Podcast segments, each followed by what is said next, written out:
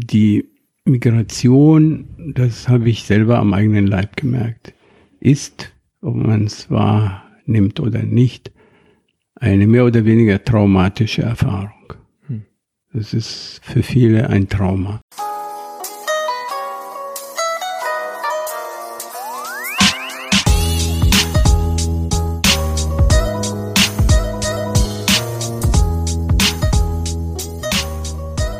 Herzlich willkommen zu einer neuen Folge von Halbe Kartoffel. Mein Name ist Frank und ich bin heute zu Gast bei Eduard Marie. Hi. Hi. Und wir sitzen hier bei dir im Haus unten im Keller in, äh, ja, was ist das, ein Proberaum. Ja, genau. Also ihr habt eine Band auch. Ja, kleine Band, ja. Wie heißt die Band? Die hat keinen Namen. Kein Namen. Die Band ohne Namen. Ihr kommt einfach zusammen und jammt so ein Ja, bisschen. Wir machen nur Spaß, ja. Was macht ihr so für Musik? Von Blues bis Country und äh, Oldtimers, Oldies und so weiter. So, Ah, cool. Beatles. Und wie lange macht ihr das schon zusammen? Diese kleine Gruppe da existiert schon fünf Jahre, aber ich hatte als junger Mann eine Band. Da sind wir schon bei der Sache in Ägypten, ja. Ah, okay.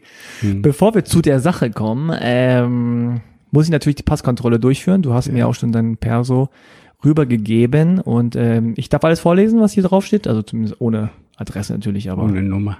genau. Also, der Name ist Eduard Vincent oder Eduard Vincent. Also ich sag's dir. Edouard Edouard. Vincent. okay, das ist so französisch. Eduard Vincent Marie. Oui. Geboren bist du am 17. Dezember 1945. Ja. Das heißt, du bist jetzt wie alt? Fast 74. Fast 74. Jo. Geboren in Kairo, Ägypten. Ja. Und du bist 1,70 Meter groß und hast braune Augen. Ja. Okay. Na, sieht alles gut aus, noch gültig. Prima. Gut, dann kriegst du den wieder zurück. Ja, kann ich nichts ähm, feststellen, was jetzt dagegen spricht, dass wir miteinander sprechen. Ähm, wir machen gleich noch den Klischee-Check. Klischee-Check ist äh, ja einfach sieben Thesen, ähm, Klischees, Stereotypen, die ich so im Kopf habe, die ich so abfrage. Du sagst einfach nur ja oder nein. Mhm. Gut. Nummer eins. Viele denken, du seist türkischer Herkunft. Warum das denn? Ja, das ist so ein Klischee von mir selbst, dass Ja. Leute, die äh, irgendwie, ja, arabisch in Anführungszeichen, äh, südländisch aussehen, dunkle Haare haben, dunkler Typ sind. so. Ja, ja, genau. Ja. Ich stehe dazu, ich bin Kanake, so ein halber Kanake. Die werden dann oft so, oh ja, ist ein Türke. Ja. Aber du siehst tatsächlich nicht so aus wie jemand, der aus der Türkei ist. Auch, Naja, also- gut, du wirst ja gleich erfahren, wenn ich ein bisschen über meine Eltern erzähle. So. Okay, also nein. Nummer zwei, die Menschen nehmen dich nicht als Afrikaner, sondern als Araber wahr. Nein, Auch das nicht. merken die gar nicht. Merken die gar An nicht. meinem Aussehen. Ne? Nummer drei, früher war die Diskriminierung schlimmer als heute. Kann ich nicht sagen. Kann ich nicht sagen. Im Gegenteil, ich fand, dass es früher mehr Hilfe und äh, Verständnis gab für die Situation von Geflüchteten oder Migranten als heute. Ne? Mhm. Es war ja auch die Zahl war gering und außerdem waren es ja Gastarbeiter, die ja geworben wurden und nicht jetzt gegen den Willen der Bevölkerungsmehrheit teilweise hier einmarschieren. Ne? So. Nummer vier, die Menschen sind überrascht, wenn sie merken, dass du gut Deutsch sprichst. Ja, das stimmt. Ja? Ja. Nummer fünf, Deutsche verbinden Ägypten vor allem mit Wüste, Kamelen und Pyramiden. Ja, es ist ja auch so das, was verkauft wird. Nummer sechs, äh, das ist ein bisschen speziell vielleicht, die Menschen, die zum Urlaub in Ägypten waren, stört es meistens, dass da so viele betteln. Das stimmt, ja. Es ist halt, äh, die Situation ist katastrophal. Nicht nur in Ägypten, sondern in ganz Nordafrika und in Afrika überhaupt. Ja, die Leute wissen gar nicht mehr, wie sie ihr Essen bezahlen sollen teilweise. Und natürlich denken sie, so ein reicher Tourist, dem macht's doch gar nichts aus, wenn der mir mal einen Euro gibt. Aber die Menge äh, macht's natürlich, die Menge der Bettler ist dann lästig. Also ist auch selbst für mich, der, wenn ich da bin, dass ich irgendwann mich äh, abwende und sage, jetzt lass mich in Ruhe. Mhm. Nummer sieben, noch heute fragen Menschen dich, wo du eigentlich herkommst. Ja. Ja? Ja, es ist so. Ah, interessant. Okay, der Klischee-Check ist äh, abgeschlossen, Mhm. sage ich mal schon mal dazu, aber wir können ja gleich an der Stelle weitermachen. Ähm, also du bist geboren in Kairo Ja. und wann ähm, bist du nach Deutschland gekommen? Ich bin mit 20 nach Deutschland Ah, okay. gekommen. Ich glaube, es war sogar September 1966. Ja. Hm. Ähm, gehen wir noch mal kurz einen Schritt zurück. Also die Zeit in Ägypten. Mhm. Hast du die noch so präsent? Ist ja schon ein bisschen Ja. her, aber hast Ja, du die ja. noch sehr präsent? Ja. Ja. Die vergisst man nicht so. Und woran denkst du da als erstes, wenn du daran denkst?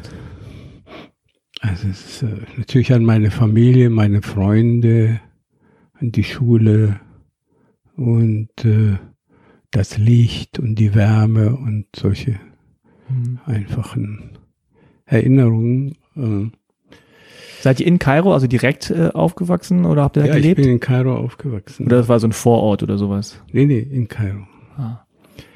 Das war ein Stadtteil, das sogar inzwischen verslammt ist, damals so bürgerlich war, aber ähm, schon damals war es äh, übervölkert ein bisschen.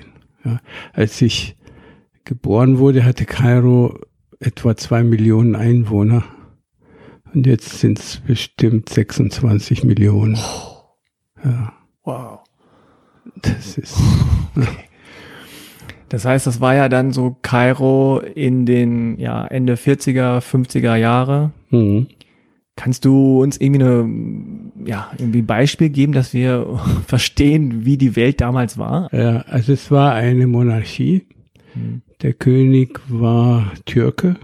Das Hm. ist eine osmanische äh, Besetzung gewesen. Die hat insgesamt, glaube ich, 300 Jahre gedauert. Äh, und davor waren Franzosen, Engländer. Also Ägypten war eigentlich, kann man sagen, seit dem Zusammenbruch der Pharaonen in erstmal äh, verschiedenen Invasoren also haben sich da ausprobiert, von den Römern angefangen und dann eben die Europäer weiter.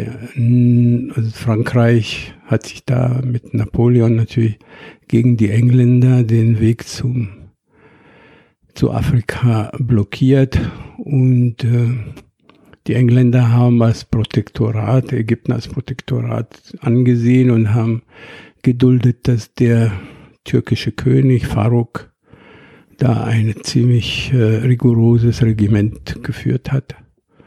Es war, gab eine Oberschicht, dann lange nichts und dann die Bauern und dazwischen gar nichts. Also es, die obere Mittelschicht war zum Teil, setzte sich zusammen aus dagebliebenen Franzosen, Italienern, Griechen, die einmal irgendwie nach Ägypten gekommen waren, um irgendein Geschäft aufzumachen.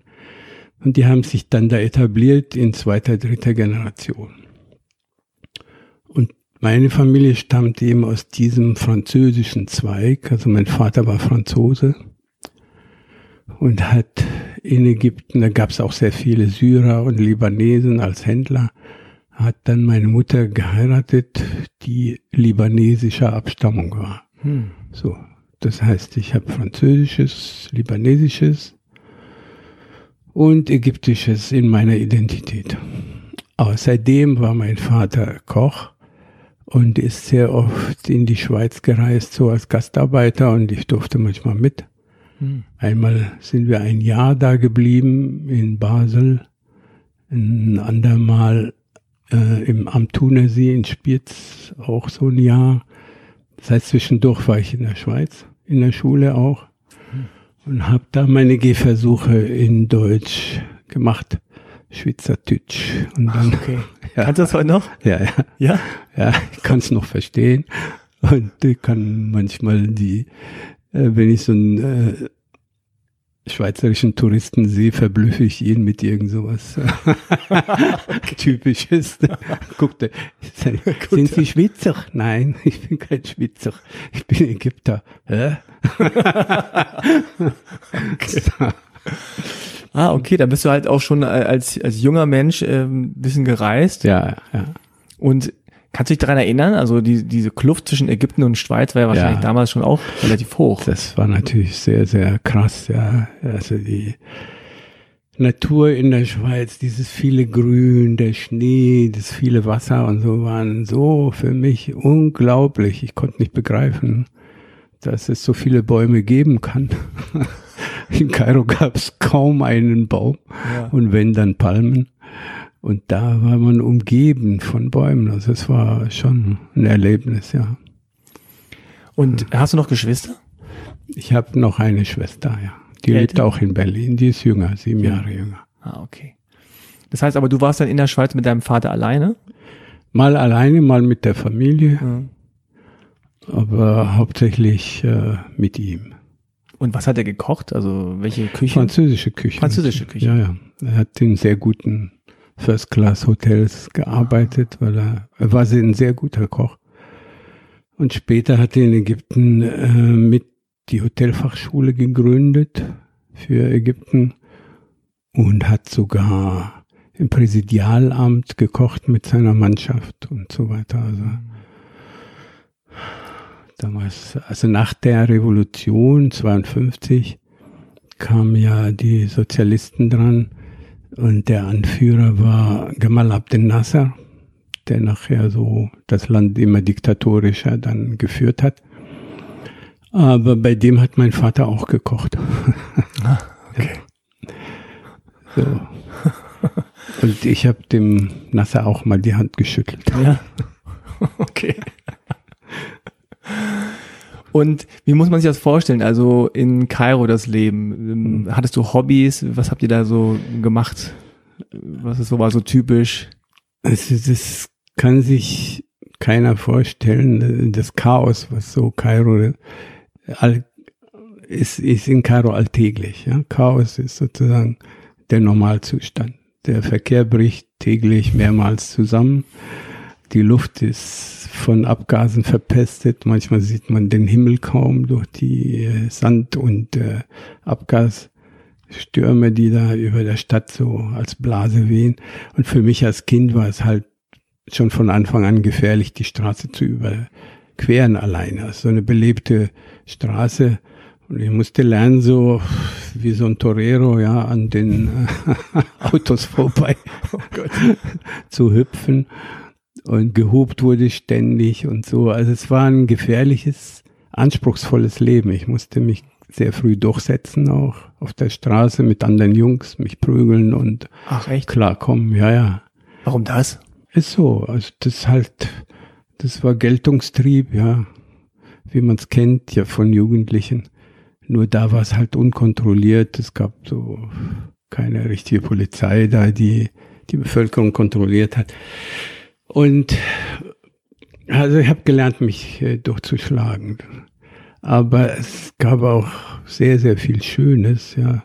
Ich so an die Sonnenuntergänge denke und dieser Himmel außerhalb von Kairo allerdings, wenn man ein bisschen rausfuhr in die Wüste und diesen Sternenhimmel sah, das war einfach überwältigend.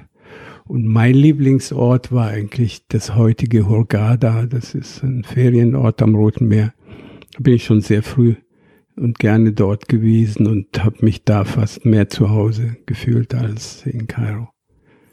Da fahren ja jetzt viele Pauschaltouristen hin. Ja, ja. ja. Du, äh, damals zu meiner Zeit bestand das äh, Dorf aus, ich schätze mal 3000 Einwohnern. Mhm. Jetzt sind schon eine halbe Million. Oh, Wahnsinn. Ja. Und ähm, so als Jugendlicher gab es bei dir dann schon so diese Bestrebungen, ich gehe hier mal weg? Oder ähm, ja, das stand für meinen Vater schon sehr früh fest. Mhm. Er, er war der Initiator, der mir so sagte, deine Zukunft ist nicht hier, die ist in Europa und äh, sieh zu, dass du hier wegkommst. Und was hat das bei dir ausgelöst? Hast du gesagt, ja, cool, Papa, mache ich? Oder war das eher so ein, oder warum? Das war ziemlich blöd, weil ich konnte ja mich nicht so verwurzeln, auch schon dort. Ne? Galt ich schon so als jemand, der eh bald geht. Ah, echt? Ja. Also ich konnte nicht wirklich Wurzeln schlagen, obwohl meine ganzen Freunde Ägypter waren und die meisten von ihnen Muslime und so. Hatte ich so das habe ich aber erst später gemerkt, so ein Status äh, des Vorläufigen. Das ist mhm. nichts Endgültiges. Und dann, als ich nach Deutschland kam, hatte ich eigentlich die Hoffnung, ja, jetzt, das ist das Land der Dichter und Denker und jetzt werde ich hier Fuß fassen und so. Und war etwa zwei Jahre völlig verstört über die wahre Situation, also das wahre Deutschland. Ich kannte das ja nur aus der Schule. Ich war in der, in der deutschen Schule in Kairo, muss ah. man dazu sagen. Okay. Das heißt, ich habe letztendlich Deutsch in Ägypten gelernt. Und da hat man natürlich diese ganzen Klassiker von der Musik, Literatur und alles im Kopf und kommt nach Deutschland und merkt, wie primitiv sehr viele Leute sind, ja. oh, oh, oh. Du dachtest, alle sind ja, Dichter und alle Denker. sind gebildet und man kann mit ihnen reden über Nietzsche oder so. Hattest du da schon so einen direkten äh, Berufswunsch? Ging der so in die Richtung? Naja, ehrlich gesagt hatte mein Klassenlehrer die Idee, ich kann so gute Aufsätze schreiben, ich sollte Schriftsteller werden. Und dazu, also hatte ich nichts dagegen, weil ich sehr viel, sehr früh auch früh äh, äh Kurzgeschichten geschrieben habe, die gut waren. Und dann meinte er, Germanistik wäre das richtige Studium für mich. Das fand ich nicht so. Als ich dann in Frankfurt da in der Uni saß und vor mir irgendwelche Koryphäen, die vor sich dozierten, habe ich kein Wort verstanden. Ich wusste überhaupt nicht, worum es geht dabei, was das soll, ja. Und äh, dann habe ich, wie gesagt, die ersten Jahre so einen Realitätsschock gehabt, dass ich depressiv geworden bin, richtig? Mhm. Und habe mich dann in Therapie begeben, damals. Und da habe ich dann die Psychotherapie entdeckt als das Ding, was mich interessiert. Ah, Am eigenen Leib gemerkt, wie hilfreich das ist. Und äh, dann habe ich sofort äh, auf Psychologie umgesattelt und habe dann diese Laufbahn genommen. Ah. Ja, interessant, wie das manchmal so kommt. Ja. Jetzt arbeitest du ja auch schon sehr, sehr lange als äh, Psychotherapeut und Psychologe. Ja. Und Nochmal ganz kurz zu, einen Schritt zurück. Also, äh, wieso warst du auf der deutschen Schule? Gott, ja. Das war auch wieder mein Vater. Ja. Der, als ich in der Schweiz einmal über ein Jahr gewesen bin, konnte ich nicht mehr in der französischen Schule, in der ich war, richten, nicht mehr mithalten. Ich hatte, hätte viel nachholen müssen. Und ich war damals, weiß ich nicht, 13 oder so. Konnte, wie gesagt, ein bisschen Schweizerdeutsch. Und dann eine schweizerische Schule gab es damals noch nicht. Und da haben wir die deutsche Schule gewählt. Die war eigentlich damals sehr restriktiv auf die Kinder der Ingenieure und äh, Botschaftsangehörigen äh, gedacht. Ja, also es war für die deutschen Familien, die in Ägypten mhm. lebten. Und dazu ist vielleicht auch interessant, die, die meisten Deutschen, die damals in Ägypten lebten, lebten quasi um für Nasser die Bomber und Raketen zu bauen, hm. mit denen er Israel vernichten wollte. Also es waren, okay. es waren letztendlich viele alte Nazis, die da lebten. Nicht nur, aber sehr viele dabei, ja. Und dieser Antisemitismus, der in Deutschland ja so enorm war, ist erst, ich würde sagen, erst dadurch so richtig in Ägypten breit getreten worden. Weil ansonsten, ich kann mich erinnern, in dem Haus, wo wir wohnten, da war auf der gleichen Etage eine jüdische Familie mit einer sehr hübschen Tochter, in die ich verliebt war. Und nur das Dumme war, sie war 16 und ich war vier, ja, also no chance. Aber ich habe die heimlich, also so sehr geliebt. Und äh, wir hatten Kontakt zu ihnen und die haben uns so Passachfest, wir haben sie zu Weihnachten eingeladen. Über uns wohnte eine muslimische Familie mit fünf Kindern. Die haben auch uns eingeladen zum Fastenbrechen. Wir haben sie auch eingeladen zu Ostern. Unter uns waren Kopten. Und so das Haus als solches hatte schon so die drei Religionen, die ganz friedlich miteinander lebten.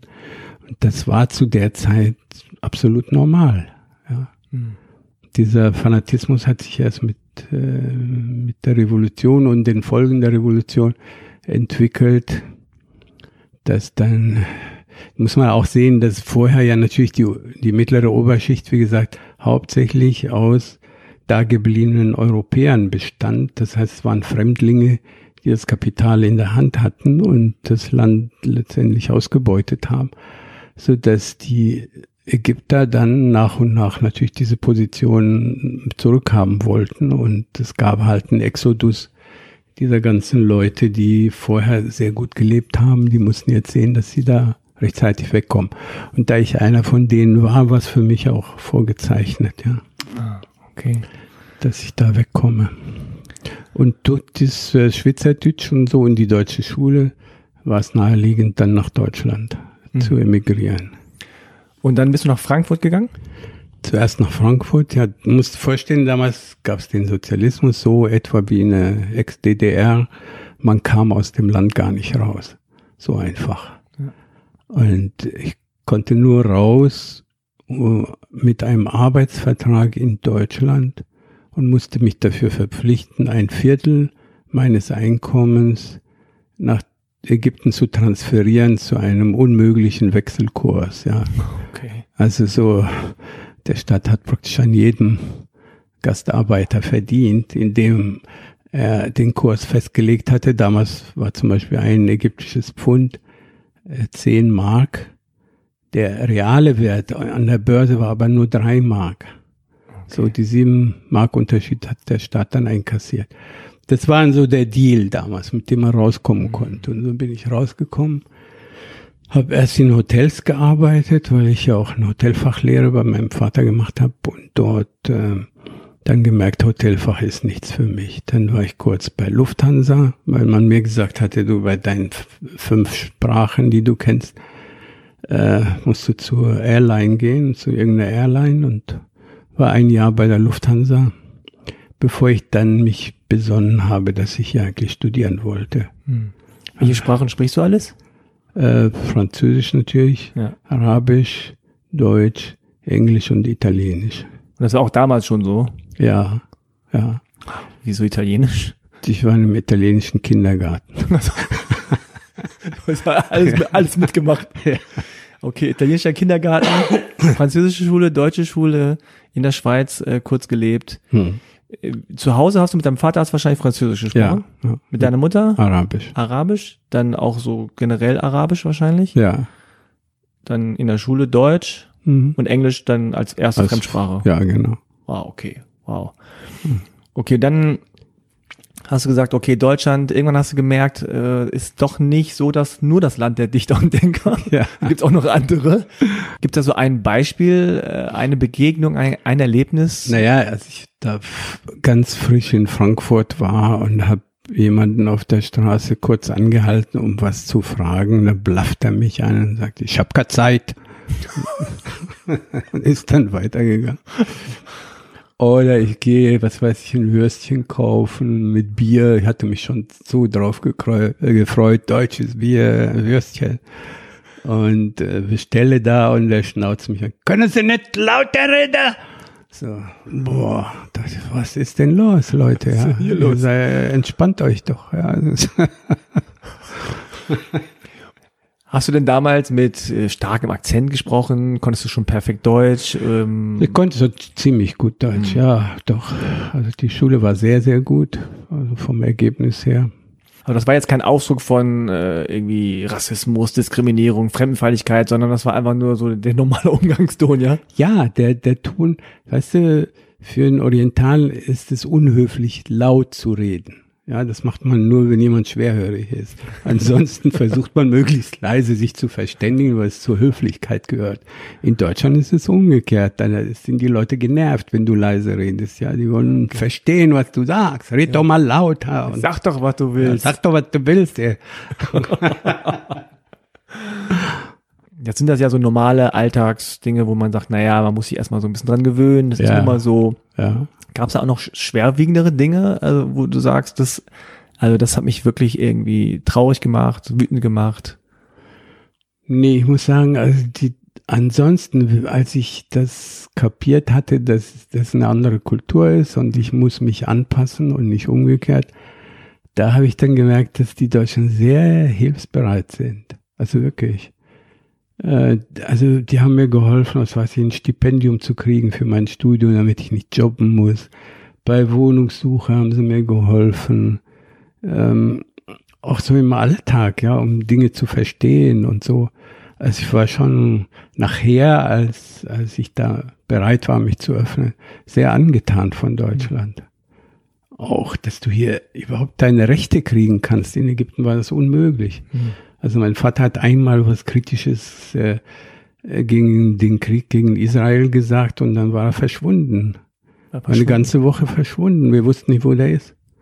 Und wir mussten recherchieren und Leute äh, bezahlen, damit sie ausfindig machen, dass er im Gefängnis gelandet war und ihn da rausholen war auch nicht einfach. Also ein falsches Wort und du verschwindest von der Bildfläche. Und im Prinzip ist es sogar heute teilweise so, ja. Äh, dass die Herrschenden einfach keinen Widerspruch dulden. Und hier hast du alle Freiheiten gehabt des Ausdrucks, äh, Rechtssicherheit, gesundheitliche Versorgung, gute Luft, gutes Essen, alles war da, was man braucht, ja. Und da war ich dann schon also, dann von Deutschland begeistert. Das war jetzt aber nach der Therapie oder war das schon davor?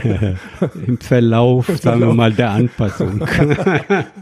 Man kann das ja immer nicht so sagen, es ist ja nicht so ein singuläres Ding, ne? aber was hat dich so deprimiert, außer dass du sagst, ja, das ist. Es waren verschiedene Dinge. Ja. Ich hatte also meine, meine erste große Liebe war eine deutsche Touristin und als ich nach Deutschland kam, hat sie mich abblitzen lassen. Okay. Bei einem Element. Das zweite Element war, ich habe eine Frau damals geheiratet, die ich eigentlich nicht so richtig geliebt habe und unser Kind war behindert, geistig behindert. So, da hatte ich also tagtäglich mit dieser Behinderung zu tun, hatte keine Perspektive, kein geregeltes Einkommen und äh, kam sehr vieles zusammen. Ja. Mhm. Aber das hat sich Gott sei Dank alles aufgelöst. Und du bist ja auch alleine dann nach Deutschland gekommen, ne? Deine ja, Familie ja. war in Ägypten. Ja. Mhm.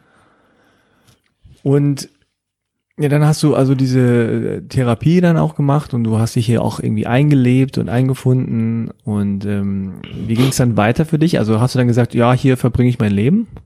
Ja, das, ja. Äh, also wie gesagt, ich habe mich immer mehr begeistert für Deutschland und ähm, kam immer besser klar mit den Deutschen und habe gemerkt, Mensch, du musst nur genauer hingucken und Leute dir aussuchen und fand dann sehr, sehr gute Freunde und äh, dann habe ich hier die ersten Wurzeln, kann man sagen, meines Lebens, so tiefe Wurzeln überhaupt bewusst eingegraben. Natürlich kann man sagen, die Kindheit ist nicht zu ersetzen im Alter. Man kann im Alter nicht so, also im Alter, ich meine jetzt mit 30, kannst du nicht so dieselbe Tiefe erreichen, wie du mit drei Jahren empfindest, ja, wo alles noch so frisch und neu ist. Aber trotzdem, es ist mir, glaube ich, gelungen und ich fühle mich hier sehr, sehr wohl in Deutschland. Erinnerst du dich denn gerade am Anfang, wie haben die Leute dich gesehen? Haben die dich als Ägypter gesehen? Haben die das? Nee, nee. überhaupt nicht. Also die waren immer verwundert. Äh, manchmal habe ich mir den Scherz erlaubt, wenn die mich fragt, wo kommen sie denn her, zu sagen, äh, aus Franken. Ich bin Franke. Ich gemerkt habe, dass mein, äh, meine Aussprache ein bisschen so fränkisch ist. Ah, okay. Und das haben die geschluckt. Ja. Ja, ja. Haben sie meistens geschluckt. Ja, man hört's, ne? Man hört. Ja, das haben wir gleich gedacht. Ja. Also jetzt hast du ja, äh, das darf man so sagen, äh, weiße Haare, ja. einen weißen Bart, aber Ja. damals hattest du ja wahrscheinlich dunkle Haare. Dunkle Haare und kein Bart. Ja, genau. Den Bart habe ich mir echt, ja, ähm, beim Studium erstmal, das war ja die 68er Zeit, als ich anfing zu studieren und ich hatte, wie gesagt, viele bekannte äh, Rudi Dutschke und alles Mögliche erlebt, auch persönlich. Und da fing das an mit dem Haare wachsen lassen, um, um die Bevölkerung auch zu animieren, ja, das Neue zu akzeptieren. Und das war rebellisch. Und äh, mit einem langen, also mit einem Bart und langen Haaren hattest du Probleme hier in der Kneipe irgendwo einen Platz zu kriegen. Ach echt? Ja, ja, das war ziemlich brutal. Ja. Also ich war damals zum Beispiel in Bayern kurz im Urlaub und kam in eine Kneipe mit meinen langen Haaren und dann sagt einer zu mir, was bist denn du für ein Haschbruder? Ich bin ein Franke. Ich bin ein Franke. ja, ja. Und also das war ja schon eine sehr politische Zeit. Ja. Und äh, ja, das kann man, glaube ich, heute schwer nachvollziehen, aber wirklich auch noch so ein bisschen die Zeit der Nach-Nazi-Generation und die Auflehnung dagegen. Und ähm, Es war eine sehr optimistische Zeit. Ah, ja, okay. Im Gegensatz, zu- Im Gegensatz zu jetzt, wo alle Leute denken, äh, die Welt wird ja demnächst zusammenbrechen, hatten wir damals e- eher die Vorstellung, das ist jetzt endlich Zeit für die Revolution und dass äh, das Volk wirklich gesehen wird und nicht immer die Herrschenden und die Reichen. hm. Und da haben wir uns geprügelt dafür. Das war selbstverständlich. Das äh, dann auf die Polizisten als äh, Sprachrohr der Herrschenden und Marionetten des Kapitalismus. Äh, es war eine natürliche Feindschaft. Ja. Inzwischen habe ich viele Polizisten als Freunde. oh Mann, ja. Aber war wahrscheinlich auch eine wilde Zeit. Also ihr wart Ja. viel auf den Straßen und habt viel diskutiert in Ja. der Uni und äh, Mhm. ja, war einfach ein, eine Zeit äh, der Aufruhr, aber auch des Ja, Engagements. Ne? ja. So. wir hatten tatsächlich die Hoffnung, äh, etwas zu verändern und waren konsterniert nachher, als, als wir merkten, das geht gar nicht. Das Hm. ist einfach zu groß. Das ist eine weltweite Geschichte und die anderen ziehen nicht mit. Also haben wir keine Chance, dass auf nationaler Ebene irgendwas passiert. Aber es war ja auch, was sich später herausgestellt hat, dass ähm, die Ex-DDR ja auch zum Teil diese Revolte gesteuert hat. Das wussten wir ja nicht. Wir waren Mhm. ja Akteure in einem Film, wo der Regisseur woanders saß. Ja. Wie hast du denn zu dieser Zeit irgendwie Kontakt gehalten zu Ägypten? Oder hattest du überhaupt Kontakt? Das war sehr schwierig, weil damals, als ich noch den ägyptischen Pass hatte, äh, konnte ich nicht so einfach nach Ägypten reisen. Da hätte man mich da festgehalten wieder und ich bin aber aus, aus Heimweh und äh, weil mein Vater krank war und so, dann nochmal hingereist und hatte von den vier Wochen, die ich da hatte, drei Wochen damit verbracht, wieder rauszureisen, also an Behörden und so. Und dann habe ich beschlossen, doch den ägyptischen Pass aufzugeben. Weil einfach damit ich nach Ägypten reisen kann. Ach, das ist auch absurd eigentlich, Ja. ne? Aber wieso genau haben die dich da festhalten wollen? Oder warum hattest du, hattest du da Probleme, wieder rauszukommen?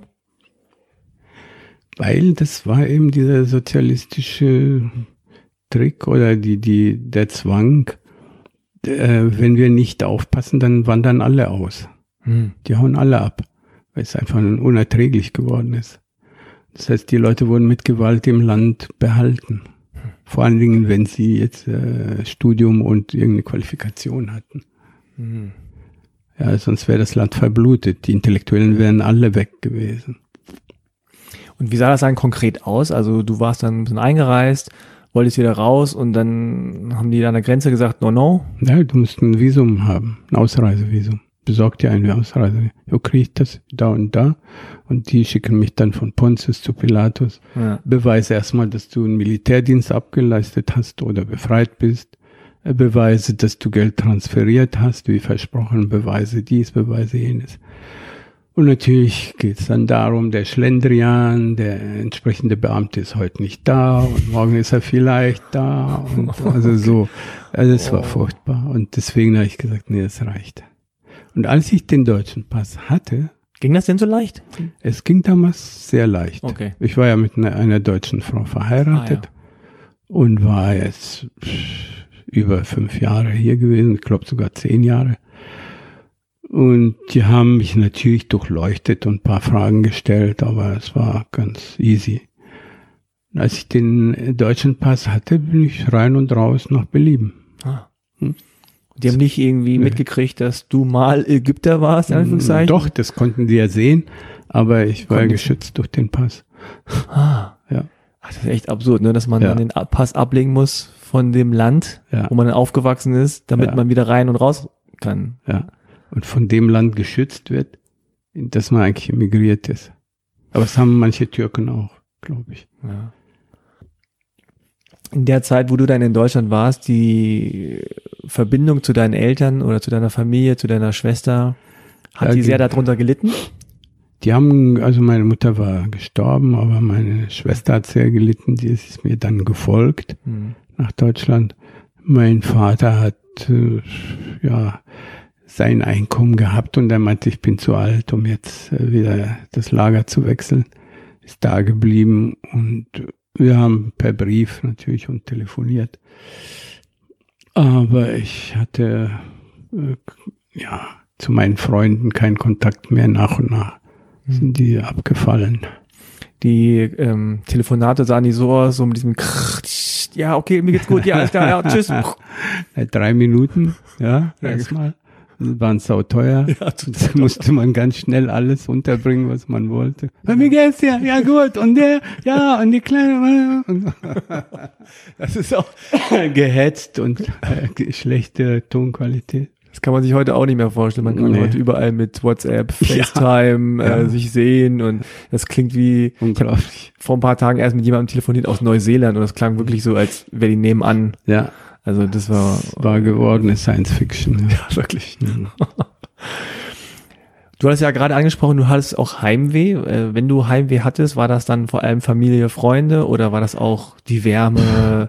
Wärme, Essen, äh, Geruch, alles so, die alle fünf Sinne wollten einfach wieder das Alte spüren. Und es war ziemlich schwierig, ja. Also hier die Kälte, das andere Essen, die andere Sprache und so. Das kann man, kann man nur nachfühlen, wenn man das kennt.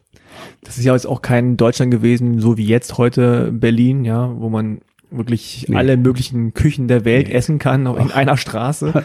Die wussten noch nicht mal, was Zucchini sind, ja. Wenn ich da einkaufe, was sind Zucchini bitte? Aubergine? Was ist das denn? Ja. ja, keine Ahnung. Und die Griechen hatten eine ähnliche Küche und die Türken. Das heißt, ich habe manchmal Tränen geweint vor Rührung, wenn ich da, was weiß ich, ein, ein türkisches Essen bekam, was ungefähr so war wie das ägyptische. Ja. Hast du denn dann auch zu Griechen und äh, türkischen Gastarbeitern ähm, irgendwie so eine gewisse Affinität. Ja? Mhm. Ja. Mhm. Also ich mag Griechen sehr, Italiener auch sehr, sehr. Und die italienische Musik, die finde ich faszinierend und ich mag die sehr und singe auch vieles auf Italienisch. Mhm. Die Schnulzen. Klar. Unübertroffen. Diese Phase, also du hast dann ja diese, diese Studentenphase gehabt, ähm, dann kam ja irgendwann wahrscheinlich so eine Art Berufsfindungsphase. Ähm, Mhm. Du hast dich dann, warst du dann schon gleich selbstständig oder bis- wie? Nee, wie ich habe, äh, es war wie gesagt wie eine Vorsehung. Ich bin dazu gekommen, beim Caritasverband die Leitung der Erziehungsberatung zu übernehmen, obwohl ich frisch gebackener Psychologe war und habe zwischendurch versucht mal selbstständig eine Praxis zu gründen, habe aber dann, also die lief auch gut, habe aber dann von meinem alten Arbeitgeber wieder die Bitte gehabt, als äh, Schwangerschaftsvertreter einer Kollegin mal nur ein halbes Jahr zu arbeiten und die hat dann das ausgedehnt auf drei Jahre und ich saß dann praktisch da fest. Zuerst muss ich sagen, ich war 36 Jahre beim Caritasverband. Ja? Ja. Am Ende. Von einem halben Jahr ist jetzt dann eine Menge geworden und als ich dann in Rente ging, habe ich äh, weitergearbeitet in freier Praxis. Ah, okay. Ich bilde, äh, ich weiß nicht, ob Simone das erzählt hat, ich bilde Muslime aus für das Seelsorgetelefon. Ah, ja, genau. Also das ist Also mein, Simone ist meine Frau, muss man dazu sagen, wir kennen uns über Herzensprojekt, ja. meine Frau. Ja. Hm. Und die, äh, das, das ist wirklich mein Lieblingskind, Hm. äh, weil es äh, wirklich einen tollen Effekt gebracht hat. Wir haben vor elf Jahren angefangen, als ich beim Caritas noch war. Unter christlichen Telefonseelsorge haben wir das Projekt muslimische Telefonseelsorge ins Leben gerufen mit Islamic Relief zusammen und äh, letzte Woche Mittwoch war zehnjähriges Jubiläum mit großem Tamtam. Und da haben wir gemerkt, was wir da eigentlich geschaffen haben. Also es war eine tolle Sache. Bist du denn selber muslimisch oder christlich? Ich bin katholisch, Katholisch. ja, Okay. Und schon immer gewesen auch. schon immer gewesen und Ah. werde es wohl bleiben. Was das angeht, also auch jetzt puncto Religion, hattest du da viele Berührungspunkte? Haben Leute dich da ständig drauf angesprochen, wenn die gehört haben, dass du aus Ägypten kommst irgendwie? Und Ne, die Frage ist berechtigt, äh, sind Sie denn Muslim? Und ich sag nein, ich bin katholisch. Dann, ach, wie kommt das denn? Und dann kommt, müssen dann fünf Sätze der Erklärung immer folgen, ja. ah, Was ja, inzwischen hat man sich daran gewöhnt und das ist ja nachvollziehbar. Die Leute sind neugierig und wollen kapieren, wieso ist das nicht so, wie ich dachte. Jetzt bist du ja, also haben wir ja schon gesagt, durch deine vielen Sprachen und äh, auch diese bisschen verwobene Familiengeschichte, deinem Vater, der Fra Franzose ist, äh, deiner Mutter, die aus Libanon eigentlich kommt, du kommst aus Ägypten, warst aber zwischendurch in der Schweiz. Also du hast ja nicht so eine ähm, ganz, ganz typische Biografie. Glaubst du, dass ihr das das Leben und die Integration in Deutschland äh, vereinfacht hat, dadurch, dass du einfach viele Sprachen konntest, dass du einfach irgendwie vielleicht auch Ja, mit vielen unbedingt. Kulturen umgegangen bist? Unbedingt. Also die Sprache ist wirklich die größte Barriere gegen Integration und ich habe schon sehr früh damals, als ich diese, äh, ich habe auch Fortbildungen gemacht zu Integration und Migration und habe damals schon gesagt, das erste ist die Sprache. Die muss man einfach lernen und äh, sich nicht darauf zurückziehen, dass, dass das zu schwierig ist und so. Das ist der Preis, den man zahlen muss, dass man die Sprache kann des Gastlandes. Und äh, das hat mir natürlich den Weg geebnet, ja klar. Weil es gibt ja gerade jetzt, wenn man jetzt seinen Jahrgang ansieht, ähm, gar nicht so viele Migranten, die jetzt in dem Alter schon wirklich perfekt Deutsch sprechen, weil es war ja auch nicht, war ja auch nicht so einfach, damals überhaupt Deutsch zu lernen. Also auch für die Gastarbeiter. Meine Mhm. Eltern sind auch seit über 50 Jahren hier. Die haben immer noch einen, einen starken Akzent. Der, der Vorteil eben, dass ich in Ägypten schon Deutsch gelernt habe und das Abitur gemacht habe, der ist äh, unschätzbar hoch. Also der ist wirklich, das war die, die Erleichterung meines Lebens, klar. Ja. Sonst hätte ich Schwierigkeiten. Ja. Hast du denn überhaupt ähm, ja, Rassismus erlebt oder Anfeindungen? Einzig nicht. Hm. Also ich persönlich nicht. Nur gesehen, dass es passiert. Hm. bei Freunden oder deren Ehefrauen. Besonders bei Afrikanerinnen, also ein Freund von mir ist verheiratet mit einer Afrikanerin und da ist es schlimm. Ja. Wo kommt ihr her? Aus welchem Land? Kongo. Ja. Und da, was weiß ich, die gehen einkaufen und irgendeine so eine ältere Frau schnauzt ihn an. Eine deutsche Frau haben sie wohl nicht gekriegt, wa? So, was soll das denn? Das ist unglaublich manchmal, äh, was in den Leuten so vorgeht. Ja. Oder umgekehrt, wenn die dann sagen, oh, ist das eine schöne Hautfarbe, dann wirst du auch misstrauisch. Ja, was soll das denn? So. Ja, ja, das gibt's auch, Ja. ne? So. Das ist der, sozusagen der kaschierte Mhm. äh, Teil ne, des Rassismus. Wie viele Kinder hast du? Drei. Drei. Mhm. Wie alt sind die jetzt? 48, 39 und 21. Und du warst einmal verheiratet oder Nee, Nee? Ich, also ich lebe jetzt in dritter Ehe, in dritter Ehe? wie sich das für einen guten Therapeuten gehört. okay. Machst ja auch Eheberatung. ja. Also du kannst da äh, aus dem Vollen schöpfen, eigene Erfahrungen, bestimmte Dinge. Ähm, Das, da hast du recht, wo du recht hast, hast du recht. aber wie ist denn das eigentlich, gerade wenn jetzt so mh, ja, Paare zu dir kommen ja. und äh, die kommen ja, ja nicht, weil es denen gut geht, sondern es kommen ja, da, weil es irgendwie äh, Probleme gibt oder irgendwie Sorgen haben oder es nicht so ganz hinhaut. Mhm. Sind das oft auch Paare, die aus unterschiedlichen Kulturen kommen? Und wenn ja, Ja. ist das auch immer ein Punkt, der irgendwie mit reinspielt? Also ich habe durch mein Angebot natürlich viele Paare, die binational sind Hm.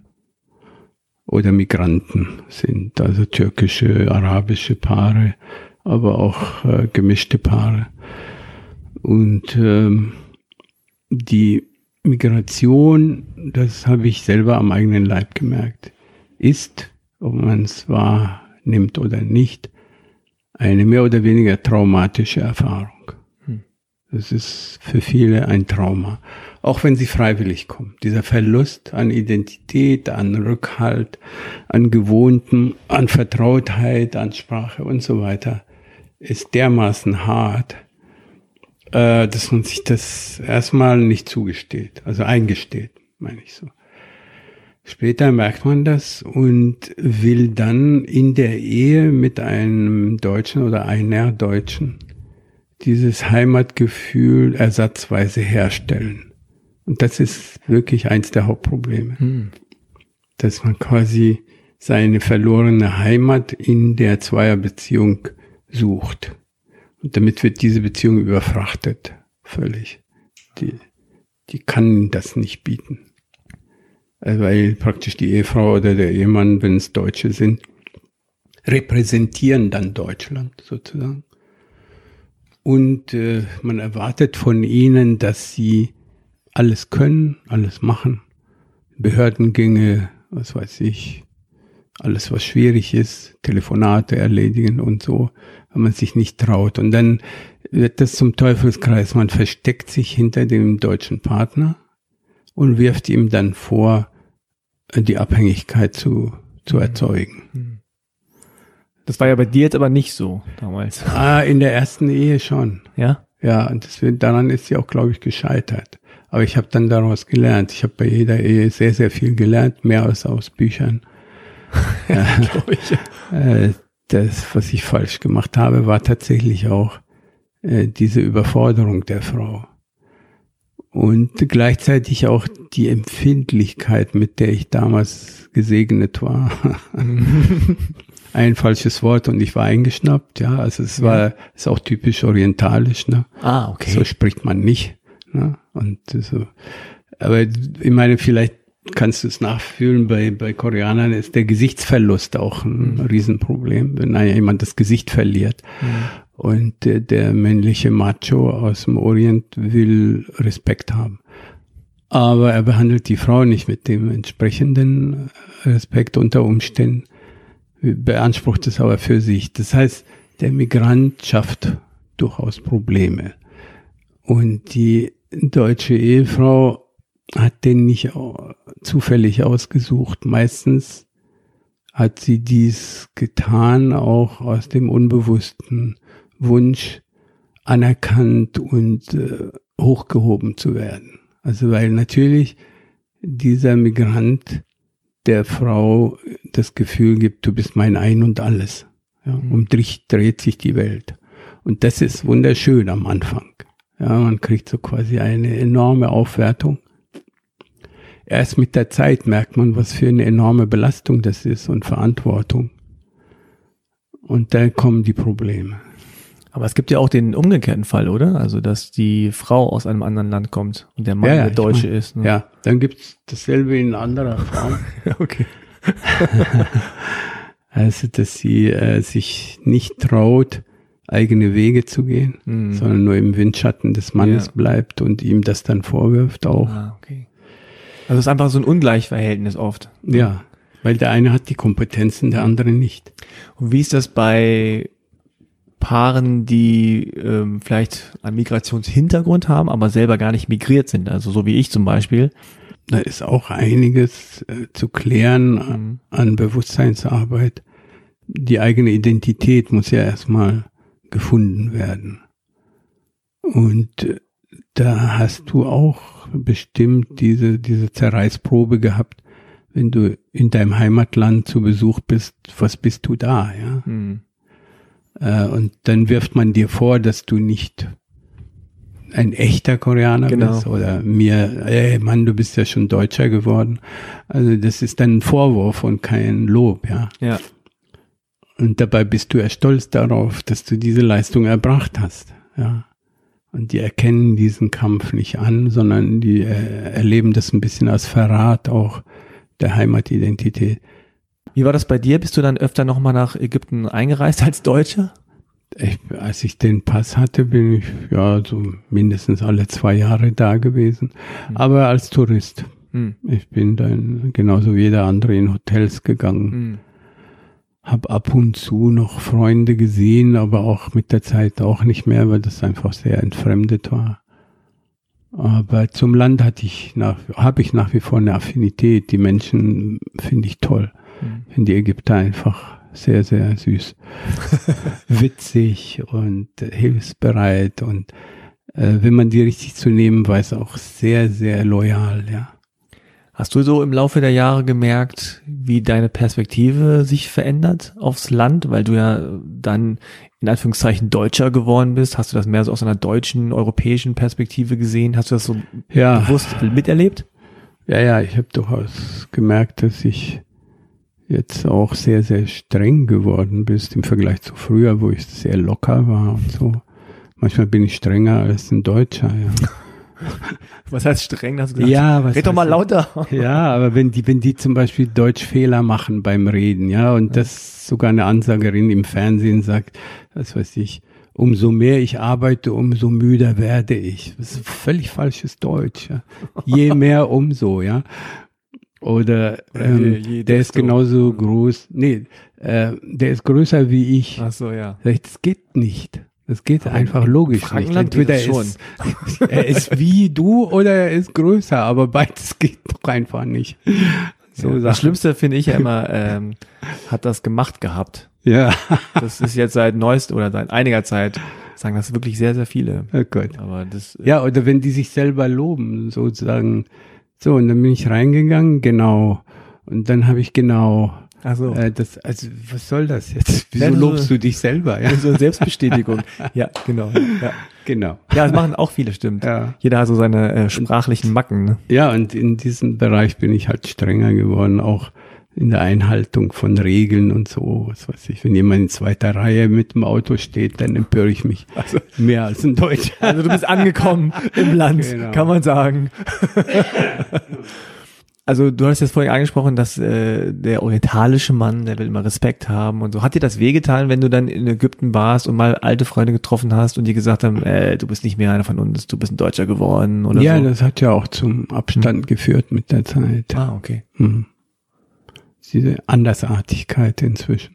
Ah. Also es gab dann keine gemeinsame Ebene mehr, wo ihr irgendwie. Miteinander war so erodiert, ja, weil das hat Ja. zu lange gedauert, bis ich da die alten Freundschaften besucht habe. Die haben es mir auch übel genommen, dass ich weggegangen bin.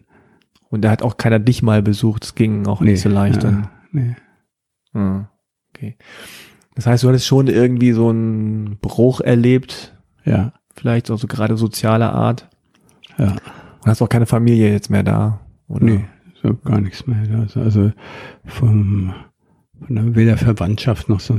Viele Mhm. sind emigriert nach Kanada, Australien und so. Und wenn du in Ägypten bist und jemand fragt dich, wo du eigentlich herkommst, was sagst du dann? Na, dann sage ich natürlich, ich bin Ägypter. Ja. Das wollen die ja hören. Ja. Also sind die, ja, und klopfen auf die Schulter. Und so. Und dann, äh, wa- was macht man dann? Trinkt man dann zusammen ein, weiß ich nicht was? Also gibt's da irgendwie so Ein Tee, Tee, ne? Tee, ne? Ja, ja. kein, kein Schnaps.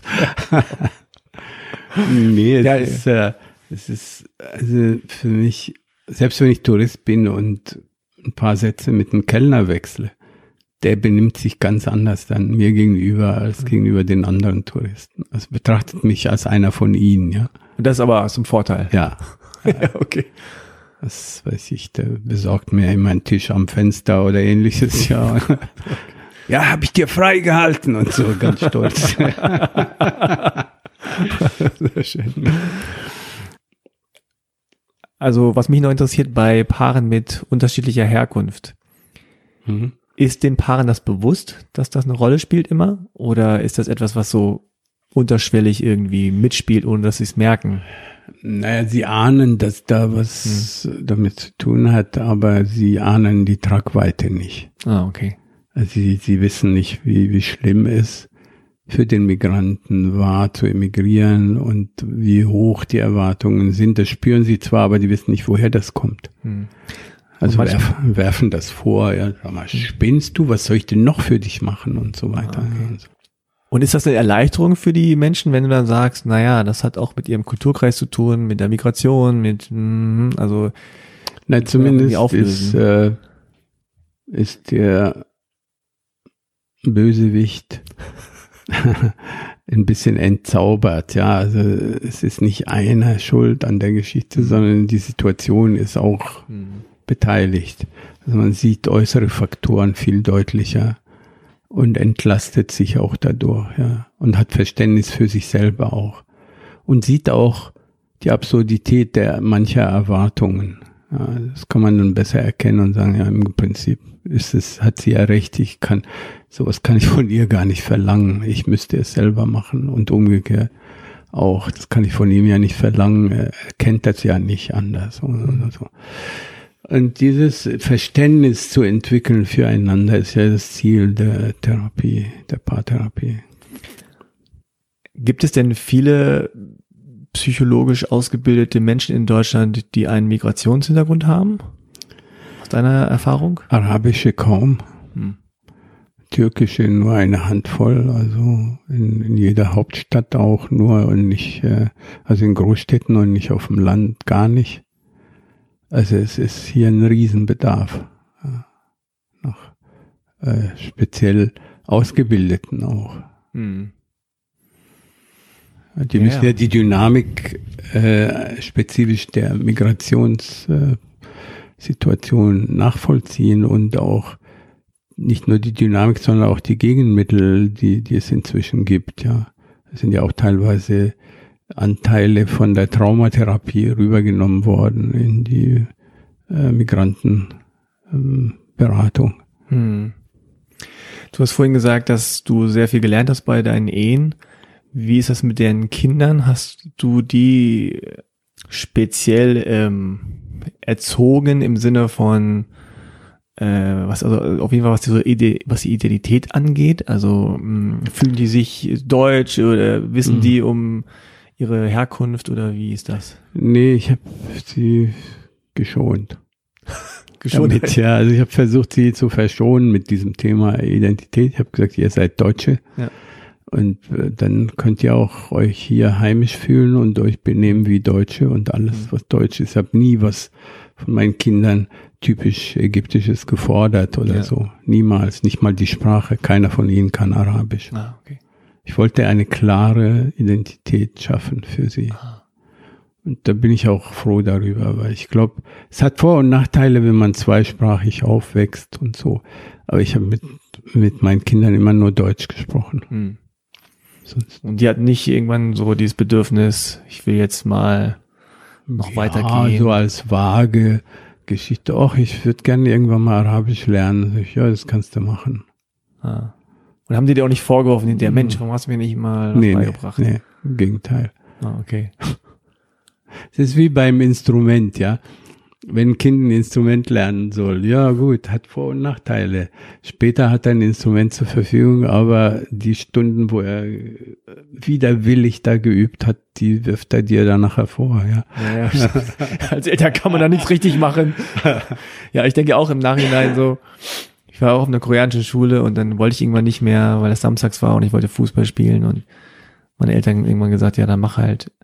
Im Nachhinein werfe ich denen das auch ein bisschen vor, dass sie nicht strenger gewesen sind und ich nicht Ja. jetzt. Aber dann wäre ich vielleicht auch nicht irgendwie, ja, zum Fußball gegangen und, also, ja. Also Eltern zu sein ist sowieso eine sehr undankbare Aufgabe. du kannst es nie richtig machen. richtig machen. Aber am Ende klappt dann doch meistens ganz okay. Ja, schön. Also vielen, vielen Dank Ja, für diese kleine äh, Zeitreise und für deine äh, Zeit auch hier im Musikraum. Mhm. Ja, dann nochmal ganz kurz in eigener Sache. Also erstmal, wie immer der Hinweis, wenn ihr halbe Kartoffel unterstützen wollt, könnt ihr das gerne tun. Äh, entweder indem ihr einen kleineren oder größeren Geldbetrag äh, ja, spendet. Ja, das kann man tun auf halbekartoffel.de slash spenden. Mhm. Ihr könnt auch eine nette Rezension schreiben bei Apple Podcast. Ihr könnt äh, natürlich den Podcast abonnieren, vergibt gerne fünf Sterne oder sagt es einfach jemandem weiter und dann vergrößert sich der Kreis. Okay. So, Mach. dann so. vielen, vielen Dank dir, Eduard, Gerne. für äh, hier Speis und Trank und äh, Einladung in den Musikraum. Alles klar. Und ja, dann ich gern danke fürs Zuhören. Macht's gut. Okay. Tschüss. Ciao.